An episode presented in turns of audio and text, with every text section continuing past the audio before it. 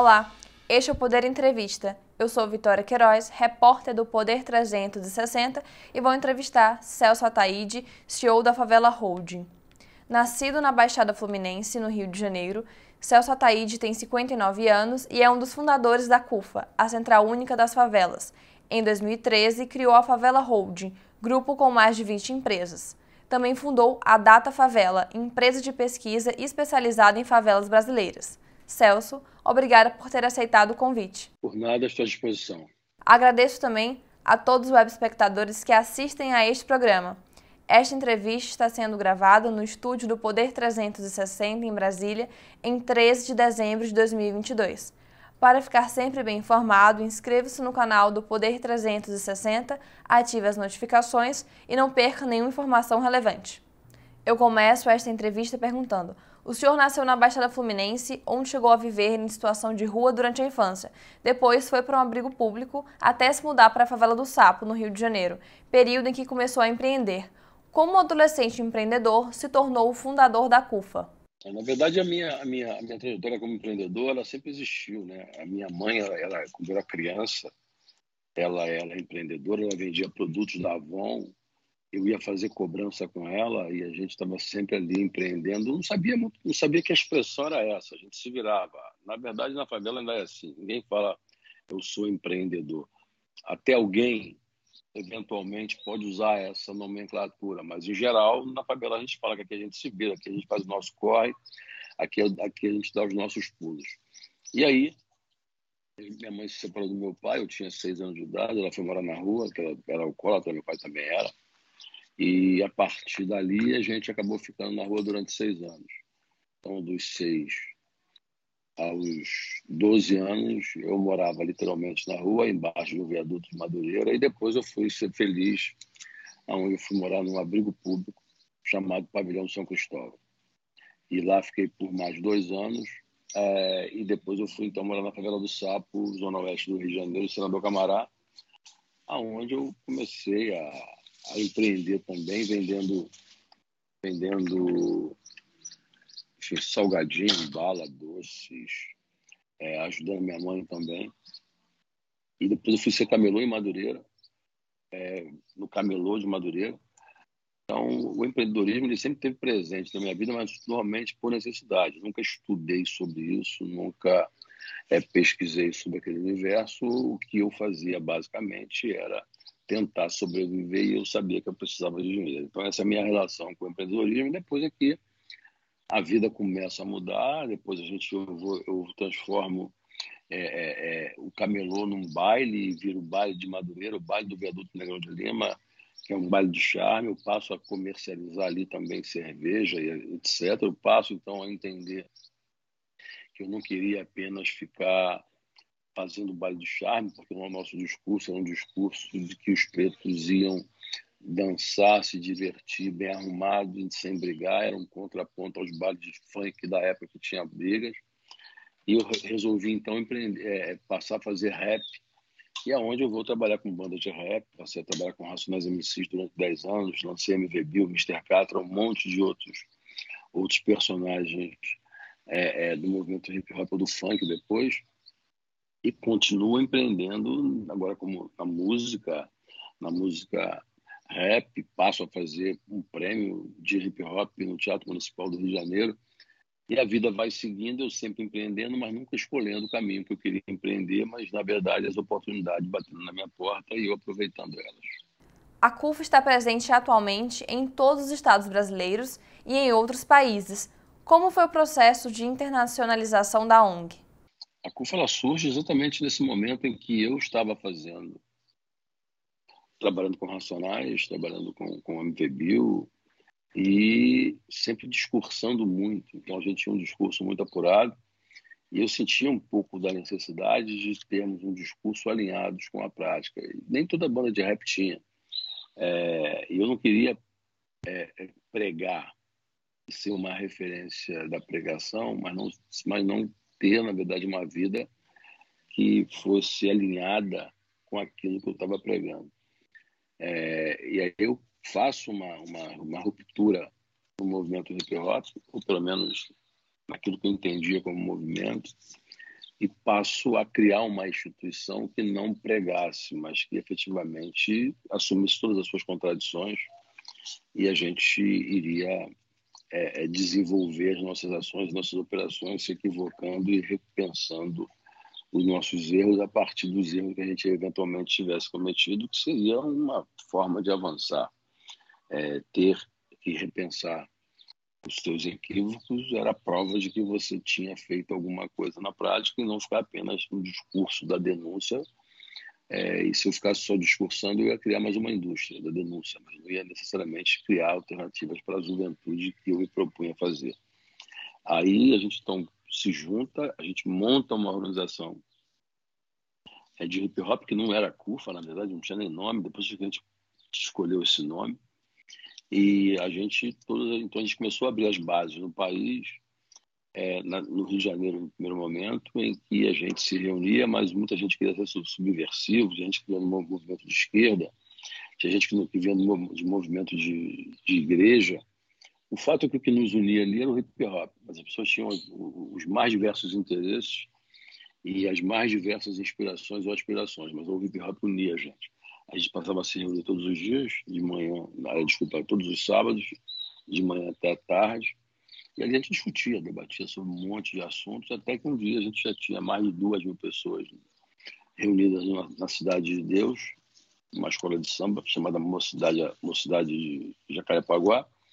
Eu resolvo então dizer que aquelas nossas reuniões não estavam levando a gente para lugar nenhum, que a gente tinha que se organizar nas nossas bases e naquele dia a gente para de se reunir ali, a gente passa a fazer núcleos de reuniões em cada favela. E aquilo foi se estendendo, a gente tinha como, como ideia, eu tinha, ainda tenho como ideia que a gente não queria oprimir ninguém, portanto não ia ter chefe, não ia ter nada, cada um ia ser mais poderoso é, pelo grau de acerto que teria, é, mas os movimentos não, não, não teriam donos, seriam lideranças que iam surgir naturalmente.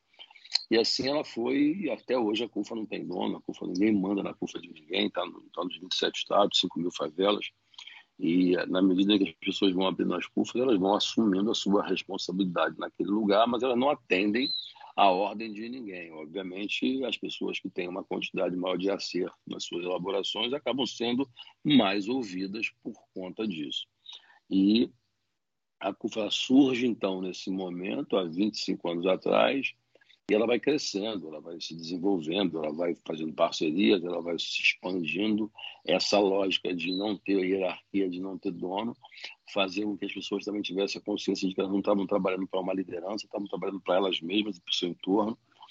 E eu sempre dizendo que a gente tinha que ser uma organização social com fins lucrativos e parecia um crime naquela época, porque Hoje se fala de sustentabilidade, etc., mas há 25 anos atrás, quer dizer, a, a ideia é que a gente foi educado, e é assim até hoje, para não ter lucro, para poder reproduzir a mesma lógica. As empresas, por exemplo, elas querem ir na favela e querem ativar seus produtos, seus serviços.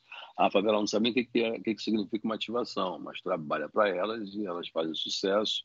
E a favela se orgulha em não receber nada em troca, porque é como se fosse um mantra. E a gente está sempre reproduzindo. Então, sempre achei, achei ruim isso. Mesmo quando a gente tinha os nossos debates com o pessoal do hip hop que vinham da ala, da, da, da, de, não de partido necessariamente, mas também, mas que vinham de, de, de culturas de esquerdas e que abominavam o lucro e reclamavam da gente que a gente era capitalista, porque eu sempre fui capitalista.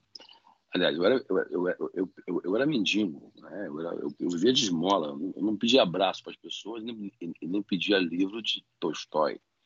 É, eu pedia dinheiro para poder sobreviver. Os próprios movimentos revolucionários, como VAR Palmares, MR, MR8, VAR Palmares, ALM, eles sequestravam cônsul, eles sequestravam, roubavam banco, assaltavam carro forte para poder financiar as suas guerrilhas urbanas. Portanto, mesmo aqueles de esquerda também viabilizam que ir atrás do recurso. Então, eles também eram capitalistas. Então, a gente tinha que sobreviver. A gente vive no país capitalista, mesmo que a gente tenha alguma restrições em, em, em relações, em relação a ele. É, estar aqui agora falando com você é gastar dinheiro com internet, estar é, é, é, é trabalhando como caixa, como, como caixa do supermercado de um banco é estar na ciranda capitalista. A questão é que posição que você está ocupando nesse capitalismo. E eu já naquela época eu não queria ficar cantando rap para poder falar da nossa tragédia, da nossa desgraça. Eu queria democratizar a riqueza, não apenas cantar a tragédia, porque eu já sou PhD em tragédia, morei na rua, comi lixo a vida inteira. É, é, eu já tenho mestrado em não ter nada. É, o, o, a grande questão é como é que a gente usa esse, essas nossas experiências, esses nossos passivos para poder construir ativos. E é isso que eu tentava explicar para aquelas pessoas que quem era do movimento hip hop não tinha que ficar cantando miséria, tinha que ter, se você era do, do break, tu tinha que ter o sonho e saber que você tinha que montar uma companhia de, de, de, de dança e que você é um, um grafiteiro, tu tinha que saber o que é o MoMA, o que é um museu de arte moderna para poder você colocar o teu, o teu produto, o teu serviço à disposição é, é, é, das pessoas e ganhar dinheiro com isso. Se você é um MC como Mano Brown, como, como MVB ou MC, você tem que ganhar dinheiro fazendo a sua música. E assim por diante. Então, era muito difícil dizer isso, porque a nossa cultura é a cultura da negação. A gente negava os nossos pais. A mãe do MVB, ela queria ser igual a um cara que ela não sabia nem o nome. Ela chamava o Gabriel Pensador de o Gabriel Pescador e queria que o MVB fosse igual a ele. Ou seja, eu tenho como referência aquelas pessoas que vão no programa da Xuxa, não os meus próprios pais, nem que sejam meus filhos. Então, romper com essa lógica que a gente foi criado, que os nossos pais nos submeteram, sempre foi uma coisa muito difícil e ainda é muito difícil. Isso continua. É, um, um, a gente tem mais avanços, sim, mas a gente está muito aquém daquilo que a gente gostaria. A CUFA surge, então, com essa perspectiva de trazer essas alternativas, de trazer essas reflexões, de trazer esses debates, mas não ficar apenas na reflexão no debate, mas propondo coisas objetivas, e foi aonde a gente começa a fazer coisas no país inteiro, como audiovisual, lançando, lançando livros, lançando filmes como Falcão Menos do Tráfico, é, pegando esse dinheiro e repartindo com a base é, financiando, desenvolvendo ações de ministérios, se formalizando. Muitas, muitas das CUFAs que passaram a fazer parte da nossa rede não queriam se formalizar porque queriam ser subversivas, porque tinham ainda, na verdade, a ideia de que tinham que ser subversivos porque isso fazia, é, é remetia ao, aos anos dourados. Então, cada um tinha o seu sonho e todos os sonhos eram legítimos, todas as suas inspirações também eram legítimas, todos os seus objetivos também eram. E o meu também era legítimo, que era como é que eu democratizava essa riqueza, como é que, como é que eu não ficava chamando todo mundo de playboy, como é que chamava os brancos de boy, como é que eu fazia com que eles pudessem ser aliados nossos, em que nos ensinasse a também captar na, na, na Lei Rouanet, que a gente não sabia o que, que era, como é que a gente também tinha acesso àquilo que eles tinham e a gente só reclamava deles muitas vezes. Não era nem por, por, porque a gente não gostava dos boys ou não gostava das, das máquinas, das motos Kawasaki que eles usavam. Era muito ter uma parte, era ciúme também que a gente tinha de não ter o talento ou a oportunidade de ter os mesmos benefícios que eles tinham. A Favela Holding é um desdobramento das iniciativas da CUFA. Como surgiu a ideia de desenvolver um projeto para formar qualificar e impulsionar negócios nas comunidades brasileiras? É, a gente está numa, numa, fase hoje da CUFA, é, de dois anos para cá, da, quando surge a pandemia, a gente para a, as atividades mais amplas da CUFA para poder restabelecer as CUFAs no país, para depois retomar a CUFA é, fora do país. Mas a gente começou a, a, expandir a CUFA a partir do Public Enemy, que é uma banda de rap que veio para o Brasil e queria fazer com que a gente tivesse ações nos Estados Unidos a partir do momento em que ele viu os nossos trabalhos no Brasil. Então, Chuck D ele começa a fazer algumas ações conosco e a partir de 2015 a gente abre a CUFA Global em Nova York, no Bronx, e com atividade na ONU em habitação, afrodescendência e juventude, aonde eu saio da CUF, inclusive, em 2015, o Preto Zezé assume a CUF 2015, e a gente já tinha algumas bases nos, Estados Unidos, mas não só lá, como na, na, na Argentina, na Alemanha, na Inglaterra, é, é, é, alguns países da África, Haiti. A gente já tinha algumas bases. O que nós precisávamos era consolidar tudo isso. Essa consolidação aconteceu em 2015, quando a gente aproveita o governo, naquela época era Dilma, que era presidente, a, a, a, o patriota, que era o presidente da missão do Brasil na ONU. Então a gente cria, um, a gente vai através dessa missão e a gente faz um encontro na ONU Nacional, aonde a gente, enfim, finca e aproveita e leva isso os 17 países que faziam parte é, da CUFA na época que era a forma que a gente tinha de linká-los às representações da ONU nos Estados Unidos e também nos seus países, e a partir de uma parceria com a Unesco que permitiu que a gente tivesse algumas das ações transversais. É, então, foi uma oportunidade a partir do nosso network naquela oportunidade. É, e com base no Broncos, que está até hoje rodando, é, e as coisas acontecendo. A gente não passa a ser sistematizado, a gente passa a ter um, uma sistematização é, por três anos pela London School Economic, em que também foi apresentada na, na, em Londres como parte de um processo de qualificação que a gente precisava passar. E isso foi, com, foi fazendo com que a CUFA fosse se consolidando, não só nos 26 estados brasileiros no Distrito Federal, em que a gente está presente, e nas 5 mil favelas. Aliás, eu falo isso sem nenhum orgulho. Né? O ideal é que a CUFA não tivesse estado nenhum ideal que a não tivesse cidade nenhuma e favela nenhuma. O ideal é que nem existisse favela, que a gente tivesse um projeto de habitação decente é, é, em, que pudesse, em que a gente pudesse zerar esse déficit habitacional, mas também precisa também de um projeto de segurança pública para poder a milícia e o tráfico não tomar a casa das pessoas e também de transporte, porque não adianta você querer morar um pouco mais distante é, é, é, é, do seu trabalho em função de que nem todo mundo vai poder morar no centro, mas ao mesmo tempo isso ser para você uma grande tragédia pessoal. Então a gente precisa que se orgulhar de um país em que favela vire uma coisa do passado. Mas enquanto isso não acontece, pelo contrário, cada dia que passa a gente tem mais desigualdade, portanto, mais pessoas morando na rua. E o próximo estágio é morar em favela, automaticamente a gente precisa levar lento alternativa para essas pessoas. Então, a CUFA ela, ela, ela começa a se expandir a partir de 2010 e ela se consolida em alguns estados a partir de 2015, quando a gente lança a CUFA Global. E na pandemia, a gente efetivamente, a partir do momento em que a gente já está nessas cidades, em todos os estados, a gente começa a, a, a quando o país para, quando o país, quando o mundo para e pede para que todo mundo fique em casa, a gente não tinha como ficar em casa, uma vez que 50% das pessoas que moram em favela têm trabalho informal ou autônomo. E quando o país para, essas pessoas não têm de onde ter dinheiro. É, automaticamente a gente, então, é, passa a ter uma necessidade de ajudar essas pessoas e fazer uma interface com entre o asfalto e a favela, que eram aquelas pessoas que não iam trabalhar porque não é porque tinham preguiça, porque o país fechou e elas automaticamente não tem todos os seus postos de trabalho fechados. Então, seja, mesmo aquelas pessoas que trabalham, trabalhavam naquela época formalmente em shopping center também estavam com seus trabalhos é, fechados em função do shopping center também terem, terem, terem fechado os comércios formais.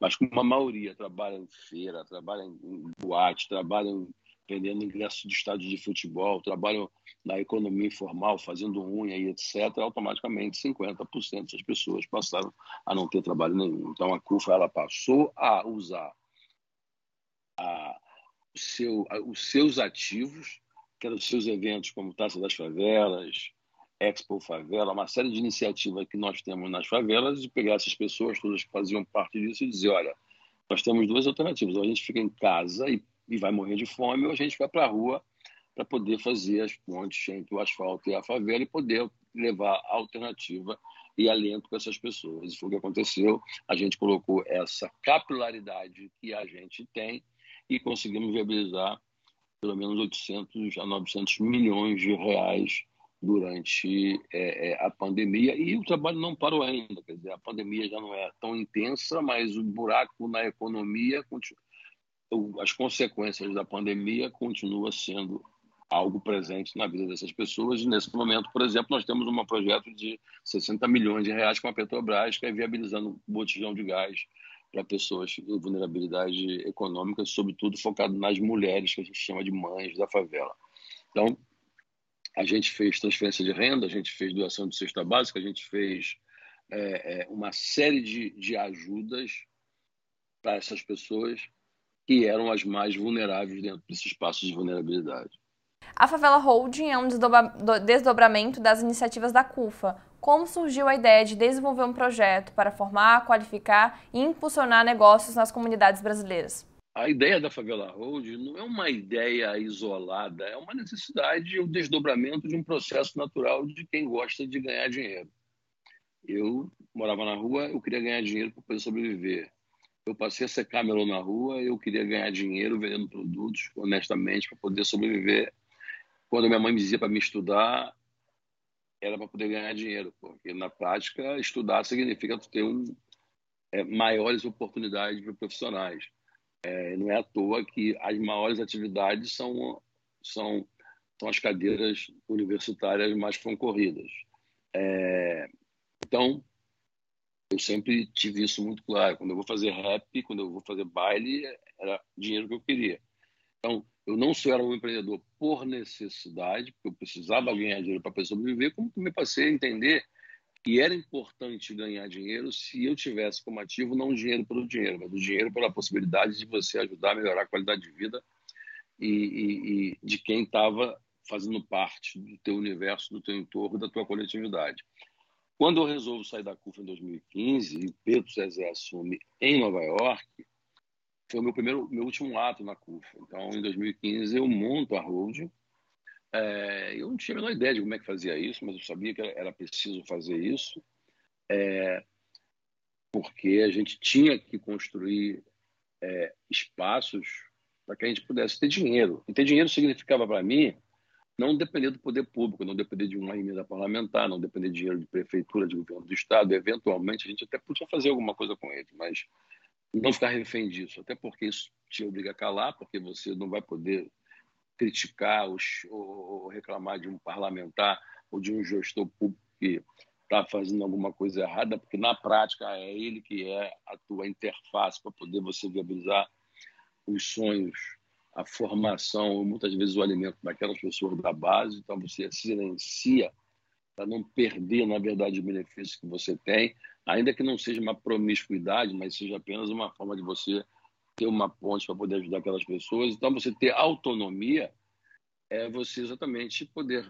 fazer dinheiro para poder você ter gestão, para poder você pagar as pessoas que na CUFA não, tem, não existe voluntário na CUFA, todo, todo mundo na CUFA tem, tem, SLT, carteira assinada, tem férias décimo terceiro, a gente, a gente não trabalha com a lógica de voluntário, é, e para isso você precisa ter dinheiro, você precisa buscar dinheiro, você precisa ter sustentar. Então era isso que eu pregava é, já naquela época. Então a única forma que a gente tinha de fazer era ter empresa. Então para não ter conflito entre um discurso social e um discurso econômico, que na época era muito tenso, eu resolvo então sair da CUFA, montar a Road, e o primeiro projeto que a gente passou a fazer foi com a PG, a própria Gamble, em que a gente foi distribuir seus produtos nas favelas, não antes de fazer um estudo com ela, entender como é que funcionava aquilo. E passamos a fazer isso em, em 2015 com a, com a PG. Hoje, a gente lançou naquela época a Favela Log, a primeira empresa de logística de favela. Hoje a gente trabalha, a gente distribui Amazon, FedEx, a gente distribui é, é, é, enfim, uma série de empresas é, nesses territórios, empresas com, com compliance sólido, que é o caso da Natura, por exemplo, que a gente também distribui há, há, mais de 10 anos, é, e fazendo expansão cada dia que passa. E a segunda empresa foi uma empresa que a gente tem hoje 500 agências de viagem, que foi a Favela Vai Voando, era uma parceria com a Flytour, e hoje a gente cresceu tanto que a gente comprou a participação na Fly2 e na, e na, na Bifly, onde a gente passou a ser sócio do grupo, é, com uma projeção de 3 bilhões é, no próximo, daqui a três anos. Hoje a gente tem uma faixa de 100 milhões de reais é, e vai começar uma, um outro plano de expansão com a Bifly, o que demonstra que, na verdade, que esses territórios são, são territórios de potência, não de carência. As pessoas elas têm recursos para poder fazer o que elas precisam. Até porque, se você estiver aqui do Rio de Janeiro para poder ir para a Bahia, para poder ir de, de ônibus, e de, de avião, é, a diferença não é muito grande, porque você tem que tomar banho no caminho, você tem que fazer refeições no caminho. Quando você vai ver o preço, é muito parecido, com a diferença de você levar três dias para ir, três dias para poder voltar, e de avião você faz em duas horas e meia. O que significa dizer que você, às vezes, ascende socialmente, mas não ascende é, é, territorialmente. Você continua morando na favela para o asfalto não consumir todo o teu dinheiro. E você tem um certo, uma certa resistência em ocupar certos espaços, porque toda a mídia demonstra, induz você a acreditar que aquele espaço não é para você, ainda que você hoje tenha condição é, de estar presente de, de, dentro dele. Então, a gente então passou a ter uma série de empresas, aí a gente monta empresa de pesquisa, empresa de logística, empresa de, de, de marketing de favela. Hoje nós temos agência de marketing dentro da agência África, cuidando das empresas é, que a África tem a conta, é, como o Banco Itaú e tantos, e tantos outros, é, é, é, é, tantas outras empresas. Hoje a gente tem uma empresa que tem 170 clientes só de marketing digital chama-se Digital Favela, que é uma empresa que montou uma série de, de, de empreendedores barra micro-influenciadores de favela e vendemos esse conteúdo para todas as empresas que você possa imaginar. TIM, claro, Vivo, Santander, Itaú, Rede Globo Televisão. Enfim, centenas de empresas, são 170 grandes empresas como TikTok, Facebook, PicPay, então, você vê, mesmo as empresas de tecnologia, empresas de engajamento, empresas como Rede Globo Televisão, que em tese, em tese não precisariam desse público, nós temos uma inteligência para se comunicar especificamente com esse tipo de gente. É o caso, por exemplo, da Comunidade DOR, que, são, que é uma empresa da Favela Road, que são placas publicitárias exatamente com as mesmas campanhas que você vê em grandes vias, aeroportos, é, é, é, é em grandes espaços físicos, a gente tem placas de duas por um, que a gente faz aquelas mesmas campanhas com uma outra linguagem nas favelas, seja sobre Zika, sobre empresa de telefonia, sobre a próxima novela que vai que vai que vai que vai ser lançada, é uma forma que você tem de falar em loco com aquelas pessoas de uma forma direta, com uma linguagem delas e você tem uma aproximação melhor. Ou seja, existe um grande mundo existe um grande universo, existe uma, uma, série de oportunidades que as empresas só não conseguem aproveitar porque elas querem normalmente catequizar essas pessoas nas favelas a partir dos seus produtos. E a favela não quer mais ser catequizada. Ela quer a melhor versão de si mesma e não são essas empresas que conseguem dar isso. Só que a gente também não quer apenas vender produtos das empresas. Nossa, a nossa estratégia é como é que a gente cria uma grande rede e permite que esses consumidores não apenas consumam esse produto, mas também passam a fazer gestão dos produtos que elas consomem. Então, a, quem vende uma passagem aérea para um favelado hoje é alguém da favela. Então, você tem, na verdade, uma, um percentual significativo, significativo do mercado aéreo sendo, na verdade, distribuído com quem mora na favela, quando ele paga um valor mais justo, quando quem vende ganha 10% no valor de cada passagem vendida. Vou dar dois exemplos: Paraisópolis, Heliópolis e Rocinha, por exemplo, a média que eles vendem é de 200, 200 mil reais em passagem aérea por mês. Dizer, o líder dessas agências recebe por mês 20 mil reais. 20 mil reais é um salário é, de classe alta. Então, você vai ter uma série de pessoas hoje morando nesses territórios que precisam continuar morando lá para poder manter os seus, seus, negócios, mas elas cons conseguem contrariar é, é, é, alguns cientistas políticos ou até alguns economistas e ir, irem para Disney, irem passear nos Estados Unidos, porque apesar de morarem em favela, elas têm um padrão de vida é, de alguém que mora no asfalto. Não são poucas pessoas, por isso as favelas consomem e, e portanto, produzem hoje cerca de 180 milhões de reais. Eu chamo de favela aquilo que o IBGE chama de aglomerado subnormal. E aí ele tem critérios para poder chamar aquele espaço de um aglomerado e esse não. Eu vou te dizer dois critérios. Percentual de urbanização, por exemplo. A partir de um certo percentual de urbanização, o IBGE entende que aquele lugar não é mais uma, um aglomerado subnormal. A partir de um percentual de urbanização, ela entende que aquele lugar não é mais uma favela. É o caso da Rocinha, do Complexo do Alemão, etc. E quando você vê, você vê que um monte de favelas que são favelas não é, por eles, considerado como favela. Então, se nós temos hoje 17 milhões de pessoas, a gente bate no mínimo aí 29 milhões de pessoas quando você vai olhar se são favelas ou se não são. Mesmo considerando 17 milhões de pessoas, se a gente hoje transformasse é, esses estados essas favelas todas em um estado brasileiro com 17 milhões de pessoas, seria o maior, o quarto maior estado em população e em consumo e em produção e geração de riqueza. Então, em economia.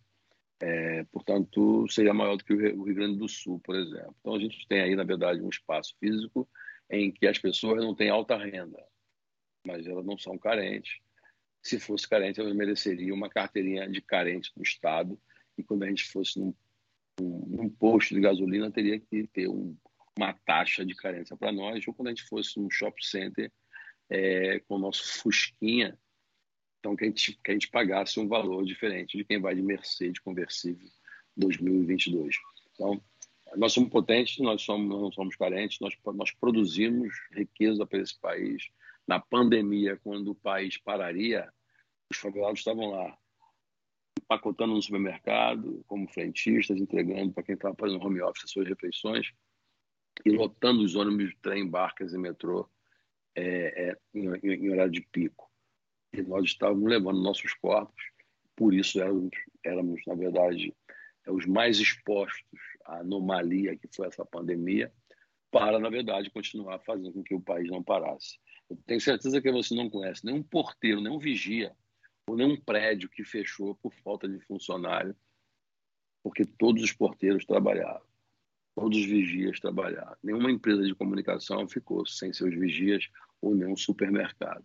Então, muitas das vezes as pessoas diziam, ah, mas eles não são pessoas de de, de atividade essencial. Como não é essencial, é, 44% de quem trabalha no hospital é a base da pirâmide, quem está quem tá lavando uh, os cobertores, quem está lavando o chão, quem está fazendo a segurança, quem está como vigia, são as copeiras, os copeiros. Enfim, a gente tem hoje um tratamento menor do que a gente merecia pelo que nós produzimos na pandemia é, o senhor disse que o objetivo do Favela Road não é só impulsionar o consumo é, nas favelas brasileiras. E a partir disso eu pergunto, como funciona então o Favela Road? Não é que não seja impulsionar o consumo. É... Acaba sendo também que se você não consome, você não tem, na verdade, o retorno econômico. Não é só isso. Aí eu te dou um exemplo clássico aqui são 500 agências de viagem, onde as 500 agências de viagem são de propriedade de quem mora em favela. Ou seja, é, como é que a gente leva a riqueza, a renda para aquele território, e isso de maneira objetiva, está falando de empreendedorismo na base da pirâmide e automaticamente na empregabilidade na base da pirâmide. E automaticamente, se você leva empreendedorismo e empregabilidade, você também está levando combate à desigualdade social e combate à miséria à medida em que você não é apenas um consumidor, você é um gestor do que você consome. Hoje, quando você vai numa favela, por exemplo, nós montamos uma cadeia de pessoas que vêm do cárcere. Todas as pessoas que hoje estão com a, com a camisa da Road, da favela Road, da favela Log, empresa da favela Road, em parceria com a CUFA, fazendo a logística da Amazon, da Natura e etc., são pessoas que vêm do cárcere.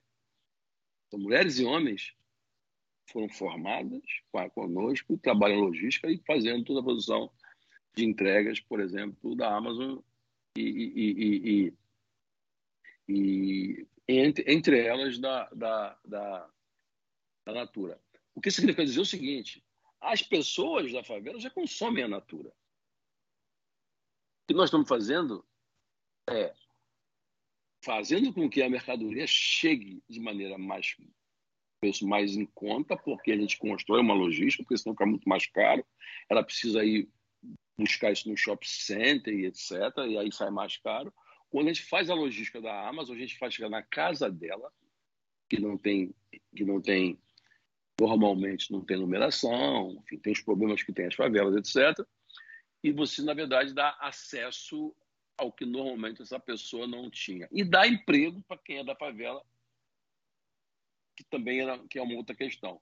Quando a gente cria empresas nesse território, estimula empresa nesse território, a gente também está levando mão de obra para essas pessoas. E mais do que levar mão de obra, a gente está levando uma, uma, mão de obra local, porque você imagina uma pessoa que mora na cidade de Tiradentes trabalha no centro de São Paulo, leva duas horas, duas horas e meia para chegar no trabalho e mais duas para poder voltar. Então, cinco horas dessa pessoa, ou quatro horas dessa pessoa, fica simplesmente no transporte. Então, não, há, não há saúde mental para você ficar você viver a sua vida inteira fazendo isso. É, ninguém é feliz é, desperdiçando esse tempo todo para ganhar salário mínimo no final. Então, tem que existe. Então, quando você cria postos de trabalho fora dos grandes centros, as pessoas têm mais qualidade de vida, têm mais tempo para namorar, para estudar ou para descansar, se quiserem e tem mais uma série de outros ativos. Então, a Favela Road ela tem, ela tem como objetivo a empregabilidade, em escala o empreendedorismo, porque nós estamos transformando essas pessoas em sócias. Não é a hold que é a dona de tudo. Ela vai criando é, é, é, parceiros nas favelas que se associam a ela e ela vai rodando. E a CUFA é a sua parceira social. Quem, quando a gente faz essa ação, a Favela Log, e a gente coloca uma série de, de, de pessoas que vêm do cárcere para trabalhar, isso é um projeto da CUFA que ela monta automaticamente, que se chama é, Recomeço, que é um programa da CUFA de formar essas pessoas e a Favela Road captura essas pessoas e parte desse recurso fica para a CUFA para a sua manutenção.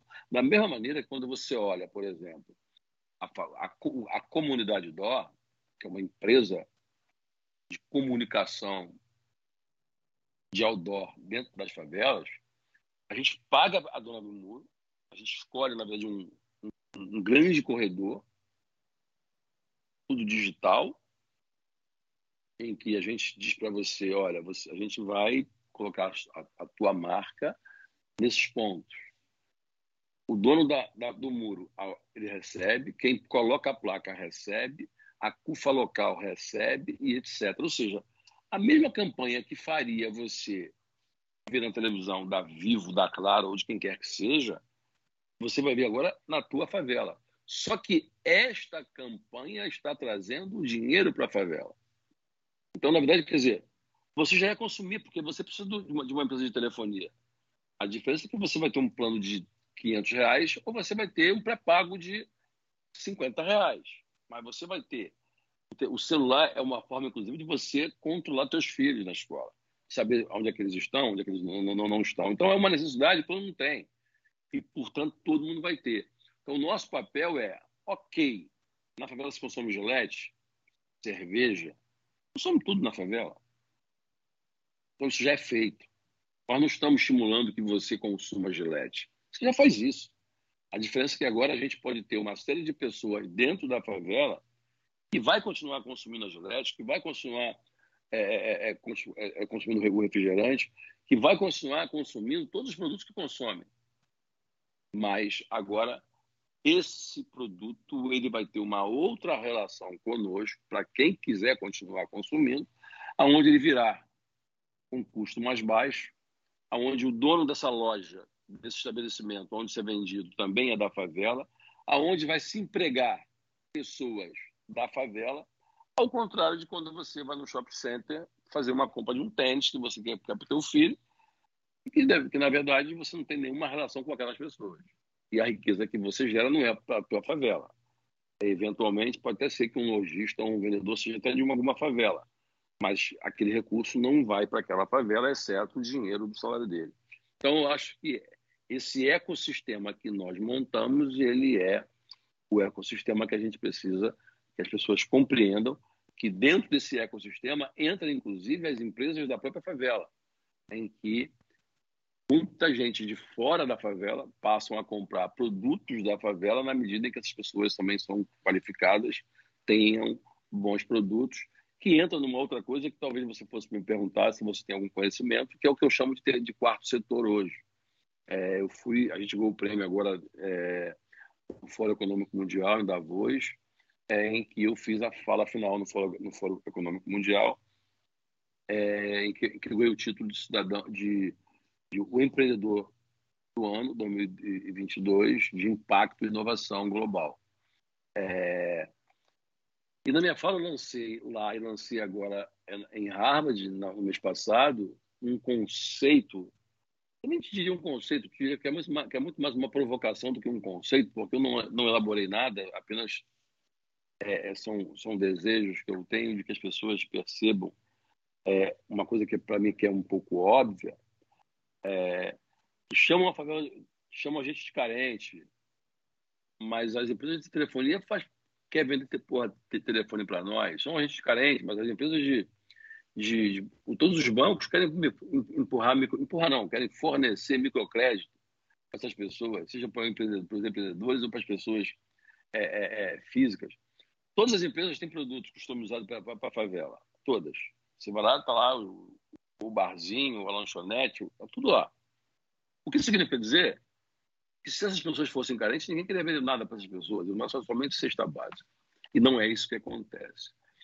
Hoje, quando você pensa no primeiro setor, que é o que são, que são os governos, esse setor, a favela só existe porque ele alijou todo o processo de emancipação dessas pessoas. Ninguém, ninguém quer morar em favela. Você não vai conhecer nenhuma criança que, se você perguntar para ela, qual é o teu sonho? Eu sonho é ser jogador de futebol, ser pagodeiro, ser artista, sei lá o quê, dar uma casa para minha mãe na praia. Ninguém quer, ser, ninguém quer limpar a piscina. As pessoas querem ter uma piscina e ter alguém que, limpe ela. Agora, uma coisa, existe mais um espaço entre aquilo que você deseja ser e aquilo que, você, no momento, efetivamente é. Mas o dono de. Todo marinheiro quer ter, quer ser um, um dia dono do barco que ele pilota. É, é, é, é esse é o sonho dele. Se vai ser ou não é outra história. A maioria não vai ser mesmo. É, 53% da população ganha até um salário mínimo. Então, a maioria, da, a maioria das pessoas não vão ser o Silvio Santos. Vão vender carreira do bom da felicidade mesmo. Então, mas o que eu acho é que uma sociedade justa não é aquela que todo mundo é o dono do prédio. Uma sociedade justa é aquela que o filho do dono do prédio e o filho do porteiro tenham chance de estudar nas mesmas escolas e de sonhar com a tal da mobilidade social. Uma vez que só uma classe, só um extrato social e econômico pode sonhar, então a gente realmente está vivendo uma sociedade fracassada. Então, o Estado ele existe, sufoca o, o, a favela. A favela só existe porque foi alijada de todos os processos de emancipação e também está entregue à própria sorte. Aí você vai para o segundo setor, que são o mundo que é o, que é o mundo corporativo, são as empresas. O que, que, que as empresas falam sobre, sobre, sobre favela? Nada. Nenhuma fala. Mesmo quando você vai falar de ESG, não se fala de favela. Se fala em gênero, se fala em raça, se fala muito, mas a questão territorial não se fala, embora você vende para aquelas pessoas. Então, mas peraí, Celso, você está dizendo que é uma obrigação da, da, das empresas resolver todos os problemas da favela? Óbvio que não. Eu não acho que o que eu estou dizendo seja isso. Eu acho que as empresas têm responsabilidade social, porque se você também não contribui para o desenvolvimento social de um país, você também você mata a sua galinha dos ovos de ouro. Você, você vai, vai, vai, vai, vai viver e vai empreender num país fracassado. Então, eu acho que todos nós temos a nossa parcela de responsabilidade para contribuir com essa, com essa maior característica do ser humano, que é a sociabilidade. Agora, precisamos é, é, entender caminhos. O fato é que as empresas nem pensam nisso, exceto para poder fazer ativação nas favelas e periferias. Mas pensar como é que a gente contribui para o desenvolvimento dessas pessoas, zero, esquece, não tem. É... Mas o senhor acha importante que existam as empresas? Sim, óbvio. E o Estado também, fundamental. Mas não são, e não consegue responder, até porque não é uma obrigação exclusiva delas, responder a essa demanda que existe nas favelas. Qual que é o terceiro? Bom, então a gente vai então para o terceiro setor, são os sindicatos, são os movimentos sociais e as ONGs. Mas as ONGs que fazem parte do terceiro setor não tem nada a ver com a, com a, com a, com a favela. Nós estamos falando das ONGs. É, as ONGs, de modo geral, elas têm CPF, CNPJ, elas têm gente que fala inglês, que tem PowerPoint, que tem recurso internacional e etc. As ONGs da favela não têm nem documentos. As, as, mulheres das favelas, às vezes, não têm nem, nem, nem, nem dente, mas conseguem educar os, os, filhos dos outros. Quem consegue falar inglês na favela, que é 1%, consegue dar cursinho, dar aula de inglês para o vizinho, ou pega uma oficina mecânica que não vai funcionar no domingo, eles limpam para poder fazer um curso de inglês. Isso não é terceiro setor. Isso tem que ser quarto setor, porque as empresas não acham que essas pessoas têm que ter lucro. Como é que você vive num espaço físico de escassez e não pode ter abundância?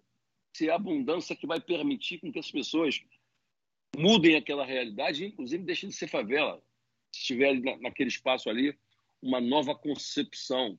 É, é, então, na verdade, o que, é, o que, é, o que é, então você vai você pegar a lei 8666, em que se uma ONG pede recurso para o poder público, eles dão lá uma, uma grana para essa ONG e ela dá 10% de contrapartida. Não vou falar nome de ONG aqui, eu posso falar da Viviane Senna, série de outras, outras ONGs. Mas eu te, eu te desafio a contar no, é, na, em uma mão 10 ONGs de favela que conseguem recursos. É raro. ONGs tu conhece um monte. As ONGs de favela, ela nem documento tem. Quando tem, está atrasado, não consegue ter recurso. Então, as ONGs de favelas, ela não tem recurso porque as pessoas olham para aquele território como um lugar que não precisa de recurso, que se habituou a viver sem nada, na escassez. Então, é, quando, e aí você acaba, na verdade, participando de uma cultura de criminalização do lucro. Quem tem que ter lucro é o homem do asfalto. A prerrogativa de ter lucro é deles. Então, se você tem uma ONG como a Viviane Sena, essa, essa pode ter, dinheiro. E aqui não é nenhum demérito ao trabalho de ninguém do asfalto, pelo contrário, são trabalhos maravilhosos. Só que nas favelas não tem essas figuras. E as favelas elas precisam ter, ser autossuficientes, porque as pessoas elas vão ajudar a favela quando querem, quando pode, quando não querem, quando não podem mais. A gente não evoluiu, porque a gente, a gente fica como coadjuvante deles. As ONG do asfalto falam network, stakehold, eles falam é, é, é, match. Na favela, as ONGs da favela não, não, não falam isso. Então, a, a, a gente acaba não tendo as mesmas condições, etc. Então, nós temos que ter lucro. As marcas não podem chegar nas favelas, chamar as ONGs, falar assim, eu vou fazer aqui uma doação para você, mas tem que entregar em Paraisópolis ou Heliópolis. É, isso aqui é uma ativação ou uma ação humanitária? Por que, que tem que ser nessas favelas? Porque tu quer fazer marketing, é isso? Ou seja, então, e aí eu vou pegar a cesta básica, vou botar na cabeça, vou sair igual um louco com um bujão de gás, ela não me paga nem um centavo, porque ela entende que eu não preciso. Ou seja, ela me educa a não receber nada e eu vou ficar feliz. E é o meu orgulho de dizer, olha, eu não quero nada não, hein? como se eu tivesse cometido um crime. Então, na verdade, nós precisamos ter o quarto setor. O quarto setor não são as ONGs da favela, é tudo, absolutamente tudo que está naquele local, naquele território, naquele ambiente, tem que ser entendido como uma coisa diferente. Aí eu vou entrar no, no exemplo dos empreendedores. Você tem hoje no Brasil, hoje não, você sempre teve no Brasil, incentivo fiscal para as empresas que querem investir é, em cidades do interior. Então, uma briga do interior colocando empresas para receber renúncia fiscal por 70 anos, com o discurso de que essas empresas, uma vez instaladas naqueles, naquelas cidades, vão desenvolver a cidade, construir empregabilidade e etc. Faz sentido? Óbvio que faz. É saudável? Provavelmente, tanto é que isso é feito até hoje. Ora, se isso faz sentido, por que não fazer isso nas favelas também? Por que, que você não pega a Rocinha e diz que todas as pessoas que empreendem aqui, que empreendem nas favelas já é uma, um caos? Porque você tem espaço sem, sem habites, é muitas vezes invasão, não tem documento, aí você, para poder empreender, você não tem documento, você não tem, você não está formalizado. Então você tem que comprar com o cheque da tua sogra, tem que ir no supermercado comprar, trazer nas costas para poder botar para poder vender na tua mercearia. É tudo mais difícil. Bom, então, já que é tudo mais difícil e nós queremos o desenvolvimento das pessoas, então vamos construir o mesmo processo que se constrói hoje nas cidades. Um marco regulatório aonde as favelas, a partir de agora, os empreendedores não precisam pagar mais impostos ou vão ter uma dedução de impostos ou incentivo por um determinado tempo aonde quem empreende na favela precisa exportar seus produtos, sejam empreendedoras, sejam cooperativas, possam exportar e ter incentivo na exportação, porque isso vai fazer com que elas sejam mais competitivas e elas vão empregar muito mais gente na favela. E a maior quantidade de pessoas desempregadas, porque são normalmente é, é, é, menos capacitadas, em nível de mão de obra estão na favela. E, portanto, vamos ter mais gente na favela empregadas e, portanto, menos pessoas, inclusive, na delinquência ou expostas à possibilidade de delinquir. O que, que eu quero te dizer? A gente transformar a favela no quarto setor e tirar do terceiro setor significa dizer as ONGs da favela têm que ter lucro. Não peçam para poder ativarem de graça para você porque aquela mesma pessoa que está ativando para você tem um filho em casa doente, tem um pai com diabetes que não está mais conseguindo levantar, tem alguém deficiente em casa, ela não tem sequer dente e sente dor à noite, e você ainda quer explorar essa pessoa com um discurso de que ela faz social. É social, mas o, mas o ministro da, é, é, é, do desenvolvimento social tem salário. Quando você vai na, nas empresas, a área social, todo mundo recebe, ninguém é voluntário. Por que, que essas pessoas têm que ser voluntários das empresas? Então, acho que se é um espaço de escassez, tem que ter abundância para poder a gente efetivamente mudar a vida dessas pessoas.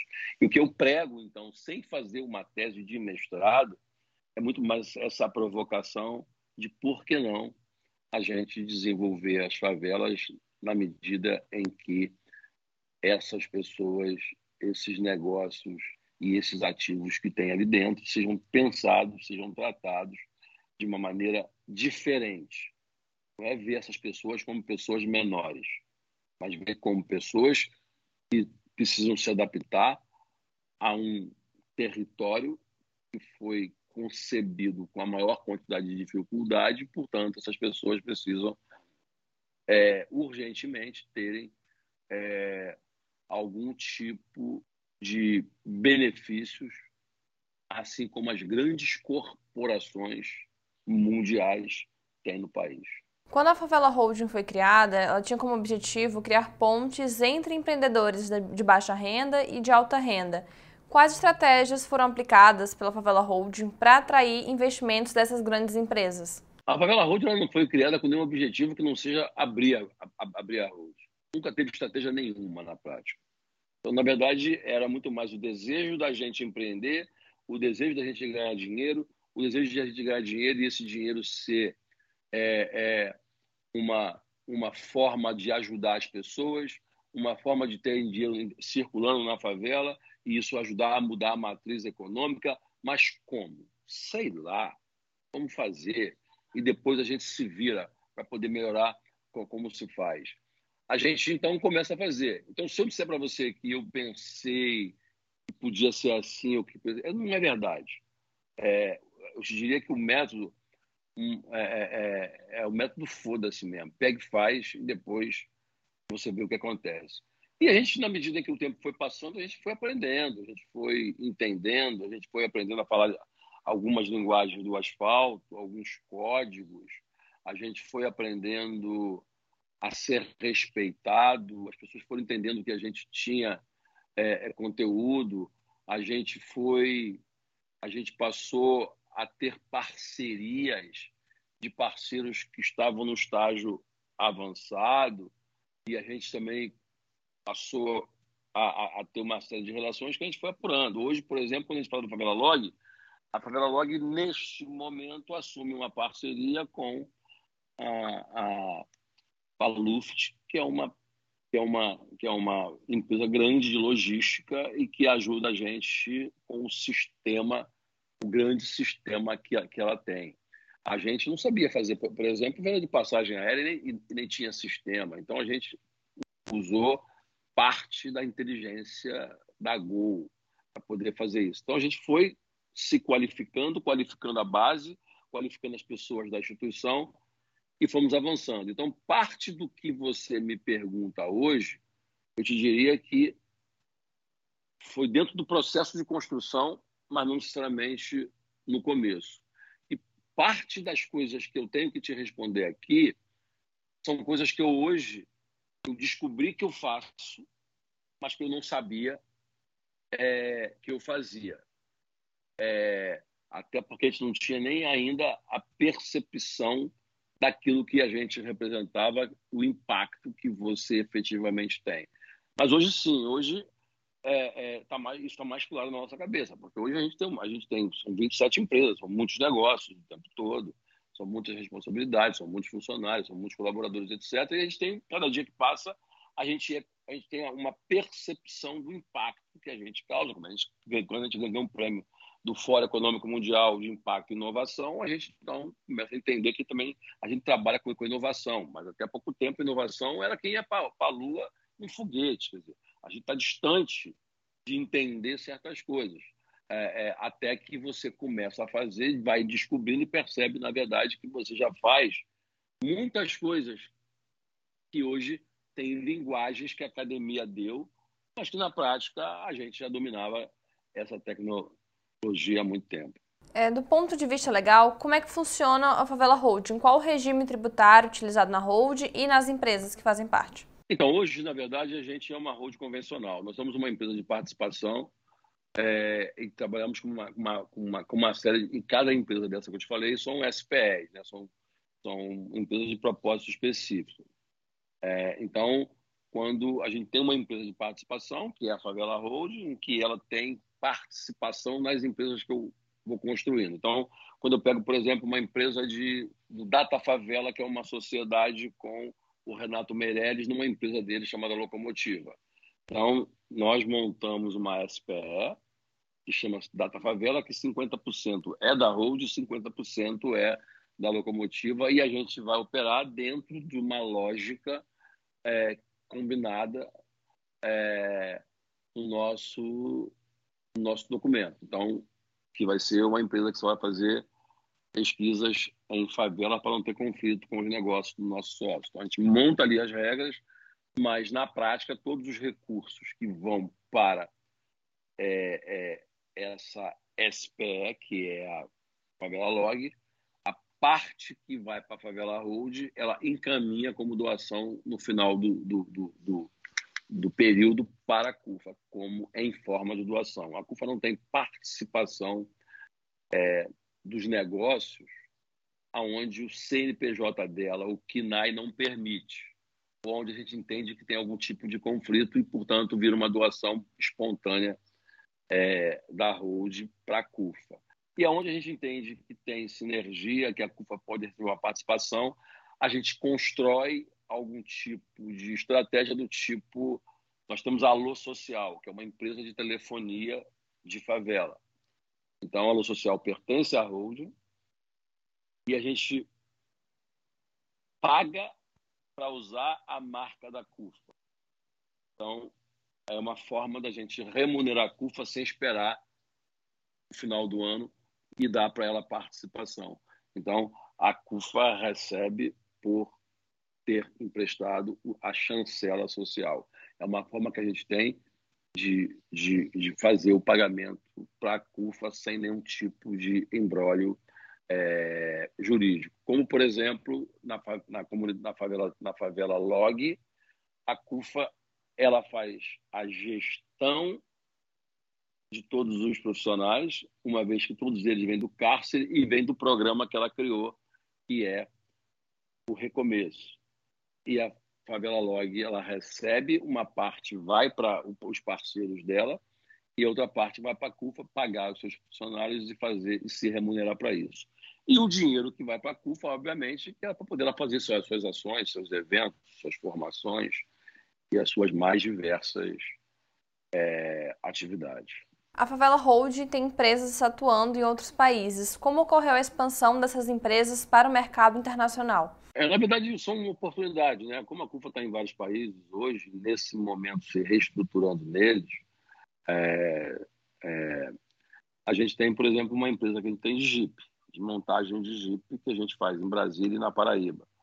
Então, quando a gente vai visitar alguma CUFA, é o caso agora de, de, de Guiné-Bissau, caso de, de Camarões, caso da Etiópia, em que a gente foi montar a escolinha de futebol é, como uma das atividades nesses lugares, a gente acaba tendo relações com embaixadas e a gente acaba fazendo reuniões e descobrindo ali que tipo de oportunidade eventualmente existe é, naqueles países. Às vezes tem sinergia, às vezes não tem sinergia, às vezes um negócio tem, outro não, às vezes a gente está tem uma possibilidade, tem oportunidade, mas a gente não tem ainda um foco para aquele lugar. Às vezes algum parceiro nosso, ou nosso sócio de negócio, não tem interesse em fazer naquele momento, e em alguns casos pode ser que já está na, na, na, hora de fazer. Que é o caso, por exemplo, da Etiópia, Guiné-Bissau e, e, e, e, Camarões, que a gente está fazendo a montagem de Jeep lá. É, na sua opinião, existe espaço para que surja um unicórnio das favelas, isto é, uma empresa avaliada em mais de um bilhão de dólares? Se você pensar que a gente já, tá uma, já, já vai voando, começa agora, em três anos, faturar 3 bi, não de dólares, mas de reais, Então, unicórnio é meio relativo. Vai depender muito mais da variação do dólar. É, é, a gente não está falando em real, então, se o dólar tivesse hoje, é, em alguns momentos, já, já teve um para um, então uma empresa com, com, com um bilhão de reais seria um unicórnio. Mas, mas sim, eu acho que e espero que não, não, só, não só necessariamente venha, venha da favela Rose, mas o que nós estamos fazendo é incentivando que outras pessoas, que outras instituições, que as ONGs virem empresas, que empresas que, que estão. Tanto é que nós estamos fazendo nesse nós, nós estamos fazendo nesse momento uma escola de negócios da favela, junto com a Fundação Dom Cabral. Nós já, já formamos a primeira turma em Minas Gerais de uma escola de negócios. E o nosso objetivo não é a gente fazer isso. Nosso objetivo é que isso seja feito, inclusive por nós, mas que outras pessoas que, que, que ainda não se descobriram mais competentes que nós possam despertar e começar a fazer, porque o meu papel, o meu objetivo, como ex-morador de rua, como morador de favela, como um monte de coisa, seja, na verdade, ver esse espaço físico de favela desenvolvido.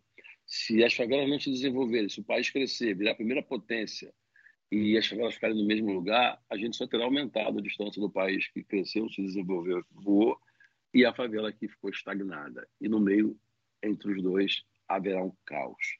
Então, dito isso, acho que o unicórnio é uma necessidade que, que, que, existe, e não só o dinheiro pelo dinheiro, mas o dinheiro pela possibilidade de fazer transformação nesses ambientes. Então, acho que você vai saber já já, a gente está montando uma empresa é, em janeiro de 2022 e ela já surge quase como um unicórnio. E se ela não já abrir como unicórnio, ela deve ser unicórnio no máximo 12 meses. É, é uma empresa que não está no mercado ainda. A gente está numa fase é, final de colocá-la no mercado. Mas a resposta é sim, a gente provavelmente vai ter o unicórnio no ano que vem, porém, se não formos nós, vou ficar feliz do mesmo jeito, porque eu quero que a gente, ano que vem, tenha 200 unicórnios da favela, porque se isso acontecer, é porque a favela está deixando de ser coadjuvante e está passando para um estágio de protagonista dentro de um processo de qualificação, maturação econômica. O senhor falou sobre escolas de negócios. Como implementar esse modelo nas favelas? A gente já começou a fazer isso, né? Então, é, quando, a gente, quando, a gente tá falando, quando eu falo de, de stakeholders, de network, de share, de match, de uma série de, de, de expressões que o asfalto usa, a gente sabe que mora na favela não, não estuda, não se forma na ESPN, portanto, não usam esses termos. E se você não usa, o mercado acaba não te percebendo. É...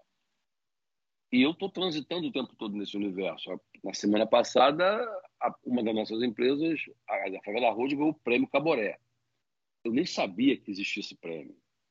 E aí eu chego no Caboré, está todo mundo lá, e a gente ganha o prêmio. E eu descubro que é o prêmio mais cobiçado do mundo da publicidade, do mercado de comunicação, badaladíssimo, etc. Ou seja, eu estou transitando em muitos lugares que não faz parte do, do meu universo. Eu, vi, eu, eu viro um, um especialista em generalidade, não necessariamente numa função específica. Então, como é que eu tenho que O que eu acho que eu tenho? Qual é o meu, papel? É como é que eu monto um fundo de investimento. Montei um fundo de investimento chamado Favela Fundos de 50 milhões de reais para apostar em gente de favela. Tá, mas e agora?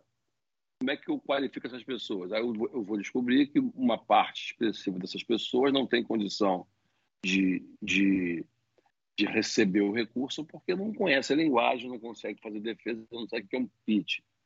Então, tem que, eu tenho que, antes de fazer esse fundo, eu tenho que montar uma escola de negócios da favela para que as pessoas possam entender isso aqui e mudar o seu estágio. E aí entra o que você está perguntando, mas como é que você vai implantar isso na favela? E aí viram, e aí eu estou fazendo isso com a Fundação Dom Cabral, que é justamente juntar a inteligência dele, juntar a nossa escola de negócio, a nossa expertise nesse território e construir aí uma tecnologia, uma narrativa é, que permita a gente a, a, a trazer inteligência para o desenvolvimento dessas pessoas. Mas a gente está fazendo isso em loco e estamos querendo fazer isso é, também digital para dar também oportunidade para muitas pessoas que não vão conseguir acessar o curso nosso em loco. E na sua opinião, qual o principal desafio enfrentado hoje pelos empreendedores das favelas brasileiras? Conhecimento, formação. É... Como é que você, se você, se você for perguntar para aí não é só na favela, né? A gente está falando de, de, de, qualquer lugar. A gente, a gente, é um país empreendedor, mas a gente é um país de camelô também, de, de empreendedor informal que está no, no estágio intermediário. Na favela você, você, você perguntar para mim o que, que é umidade relativa do ar, ou grau X graus Celsius, eu escuto faz todo dia, mas não sei, não sei o que é isso. Então, se as nossas escolas já não estão com uma qualidade boa, a, as escolas é, populares menos ainda, na favela menos ainda, e menos estímulo para que as pessoas estudem, porque elas têm que estar muito mais preocupadas em jogar uma bolinha no sinal para poder ganhar um dia para sobreviver do que necessariamente para poder se formar é, é, é, em alguma coisa. Então, acho que a maior dificuldade que a gente tem hoje ainda é o fato de não existir escola de negócio e a gente continuar formando nossos filhos na favela para serem soldados, enquanto os nossos patrões formam seus filhos para serem generais. De vez em quando eu vou fazer uma palestra aí para a escola, escola, escola de negócio quando eu chego lá, é só branco, filho de rico, e é óbvio que é. E não tem nenhum preto e nenhum pobre. Então, e aí eu vou fazer algumas falas para eles e eles estão ali numa escola de negócio cujos pais colocaram eles. Ora, se o pai tem negócio, filho até pode renunciar, mas na prática quer que o filho tenha essa oportunidade, inclusive, de decidir se quer fazer negócio ou não. Então, é obviamente que as pessoas vão sair muito na frente. E as expressões que eles falam nessas escolas é que o mercado usa. Quem mora na favela vai morrer e não vai sequer ter escutado, né? nem ter ouvido e, e, e, e não ter entendido. Vai sequer ter escutado aquelas formas de expressão que eles usam para poder falar de negócio. Então, acho que formação, qualificação é o essencial. Quando você pensa na favela, ah, vamos ensinar o pessoal a fazer um fluxo de caixa. A gente pensa nisso. Isso pensa em outra coisa. Mas na prática, hoje em dia, a, a, a, quando você vai para a universidade, metade dos universitários que existem hoje no Brasil são pretos. 87% de quem mora em favela são pretos. Então, é, existe muitas qualificações hoje é, de pessoas que vivem nesse território, mas elas não estão ainda é, estimuladas a falarem a linguagem do mercado é, de negócio. Quando eu acho que, para mim, empreender é uma forma de você diminuir a desigualdade social na medida em que você causa um impacto é, na economia daquele território. É uma forma de você diminuir a desigualdade mesmo, a partir do momento em que você possa ser feliz. Porque só quem traz felicidade, só quem traz felicidade não. O dinheiro, ele efetivamente traz felicidade. Ele pode não ser o último, o, o, o único ativo que te traga felicidade, mas, mas, sem felicidade, mas sem dinheiro você não pode fazer escolha. Pô. Sem dinheiro você não come o que você quer. Sem dinheiro você tem, tem, que pedir comida para os outros. Sem dinheiro você, você não vê o filme que você quer. Se você quiser ouvir, se você quiser ver um filme, um, um, um, um show do Racionais MCs, ou do MV Bill, ou do, do, do o Estado vai te dar Chopin, Vivaldi, Pavarotti, porque ele reconhece aquilo como cultura. É, é, vai te dar a Quinta Sinfonia de Beethoven, ao invés de te dar a Fórmula Mágica da Paz. É, o Estado não vai te dar grafite, se você quiser. Ele vai te mostrar um quadro de Picasso, porque é o que ele entende como cultura relevante. E, portanto, você não tem opção de escolher, porque é o Estado que está te dando. Agora, se você escolhe, aí você tem liberdade. Tanto o dinheiro num país capitalista, ele te permite ser livre, ele te permite fazer suas escolhas. Tu escolhe qual é o absorvente que você quer usar, qual é o, o alimento que você quer comer, qual é o remédio que você prefere tomar a partir das opções que o médico te deu. E quem não pode fazer as suas escolhas não é uma pessoa livre. E quem não é uma pessoa livre certamente não pode ser feliz, e é o dinheiro que te permite, pelo menos, esse tipo de liberdade. Chega ao final esta edição do Poder Entrevista. Em nome do jornal digital Poder 360, eu agradeço ao CEO da Favela Hold, Celso Ataíde. Eu agradeço a vocês também. Agradeço também a todos os web espectadores que assistem a este programa. Esta entrevista foi gravada por videoconferência no estúdio do Poder 360 em Brasília, em 13 de dezembro de 2022. Para ficar sempre bem informado, inscreva-se no canal do Poder 360, ative as notificações e não perca nenhuma informação relevante. Muito obrigada e até a próxima!